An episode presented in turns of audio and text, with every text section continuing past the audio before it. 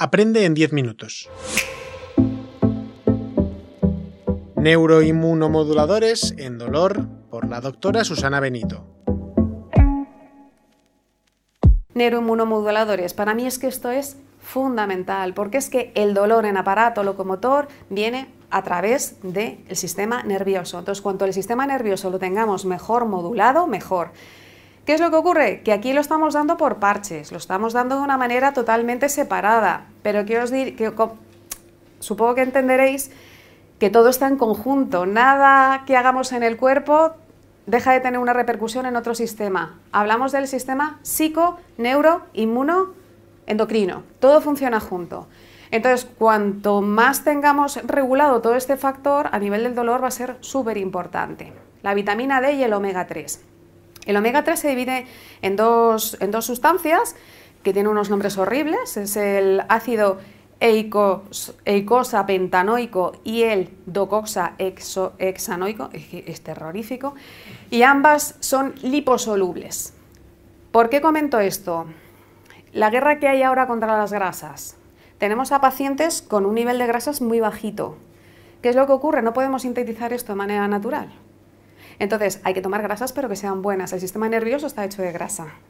Entonces, hay que un poco tener también un poquito de criterio y discernir hasta dónde están llegando determinados intereses comerciales. Soy una fan total de la vitamina D y se me nota. ¿Por qué? Porque la vitamina D realmente no es una vitamina, se va a llamar ya hormona. Realmente es una prohormona que tiene una acción sistémica brutal. Es absolutamente necesaria para un montón de cosas.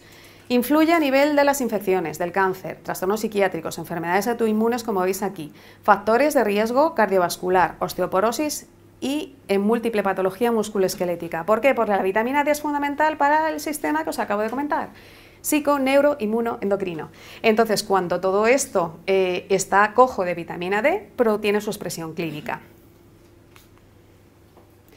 Marea solo verlo, el dibujo, pero eso es, digamos, un zoom eh, a vista de pájaro de todas las acciones que tiene la vitamina D. Os podéis imaginar que no solamente es el calcio de los huesos, tiene una acción multisistémica. Y aquí ya la, ya la ha perfilado antes Jorge.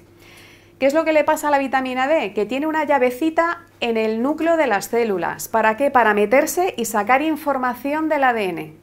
Siguiendo un poco con el símil de la cocina, si el DNA es el libro de recetas que yo necesito para sacar información y crear las cosas que mi cuerpo necesita, necesita la vitamina D para leerlo. Es como la llavecita, es como el, candado. Si no tengo vitamina D, esa, nos vamos a perder esa capacidad de sacar esa información para la propia recuperación del cuerpo. Curiosamente, este receptor del núcleo está en casi todas las células del organismo. Por algo será. La naturaleza es sabia. La vitamina D3 es una prohormona esteroide, quiere decir que viene de las grasas. ¿Y cómo se genera la vitamina D? Por un lado necesitamos colesterol, nuestro cuerpo necesita colesterol, es la masa madre, y para activarlo necesitamos la luz del sol. ¿Qué es lo que nos pasa? Yo cuando salgo de mi casa a las 6 de la mañana es de noche, me meto en la consulta, estoy debajo del flexo. Salgo de la consulta, son las 5 de la tarde en invierno, ya es de noche. Total, que a mí no me da una gota de sol y vivimos en España, que es un sitio soleado. Nos pasa un poco como lo que acaban de explicar de Finlandia. Y si encima llevo una dieta muy restringida en grasas, mi vitamina D no se genera. Total, la síntesis endógena es la principal fuente de vitamina D. Si no la genero yo con mis propios recursos, necesitaré tomarla. Entonces, esto es un resumen de las principales funciones de la vitamina D. Fijaos que no os meto y soy rehabilitadora al tema de los huesos, porque para mí todavía es mucho más importante el control génico del DNA. Eso es un linfocito T, os presento un linfocito de la inmunidad. Este pobre, como lo vuelvas loco, te hace polvo, porque se vuelve loco, la inmunidad se dispara y genera muchísimas inflamaciones y el sistema nervioso está hecho de grasa. Necesitamos la vitamina D para su correcto funcionamiento. De hecho, hay determinadas enfermedades neurológicas donde ya las dosis intensas de vitamina D están haciendo sus efectos. El omega 3 es algo parecido, viene de las grasas. El omega 3 está, está presente en todas las membranas de las células. Importante, una membrana adecuada celular va a hacer que, aparte de que tenga una identidad propia y un funcionamiento adecuado, pueda dejar salir lo que no necesita y dejar entrar lo que necesita. Y también es muy importante, como todas las grasas, en el, en el sistema nervioso.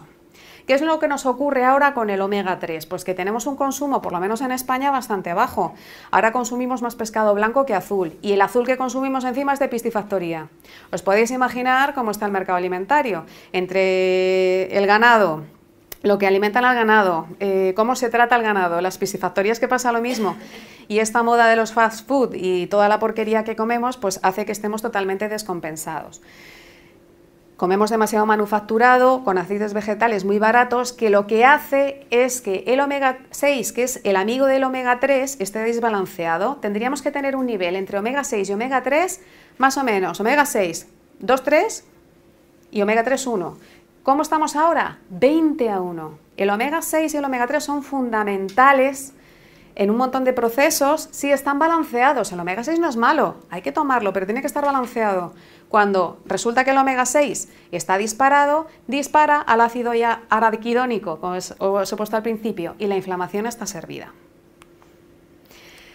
Aquí en, este, en esta publicación hablan que los humanos en el pasado llegaron a una proporción de uno a uno. De hecho, dicen que la evolución del hombre vino porque el hombre empezó a pescar y a comer pescado azul, empezó a incorporar omega 3 al sistema nervioso y de ahí vino el despegue intelectual hasta nuestros días, que parece que vamos otra vez para abajo.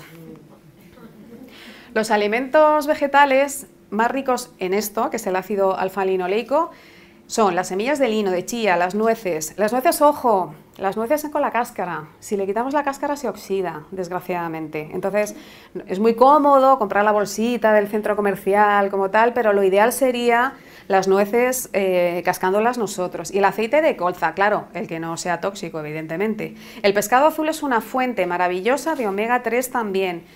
Lo que pasa es que vuelta lo mismo, tiene su, tiene su tela, porque los pescados grandes, como puedan ser el salmón, el atún y el bonito, que son grasos, están tan ricos, ¿qué es lo que pasa? Que están hartos de metales pesados. Entonces, tenemos que intentar tirar de los pescaditos más chiquititos. Entonces, sardinas, caballas, boquerones, porque vamos a incorporar a nuestro metabolismo, vamos, no tanta porquería.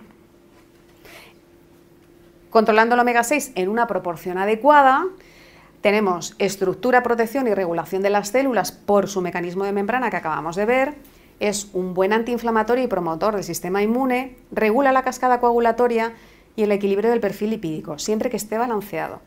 Aquí tenéis diferentes aceites, como puede ser el de girasol, el de maíz, el sésamo, el de cacahuete y por supuesto nuestro maravilloso aceite de oliva. Si quieres más información sobre los cursos de la Escuela de Salud Integrativa, entra en www.esi.academy.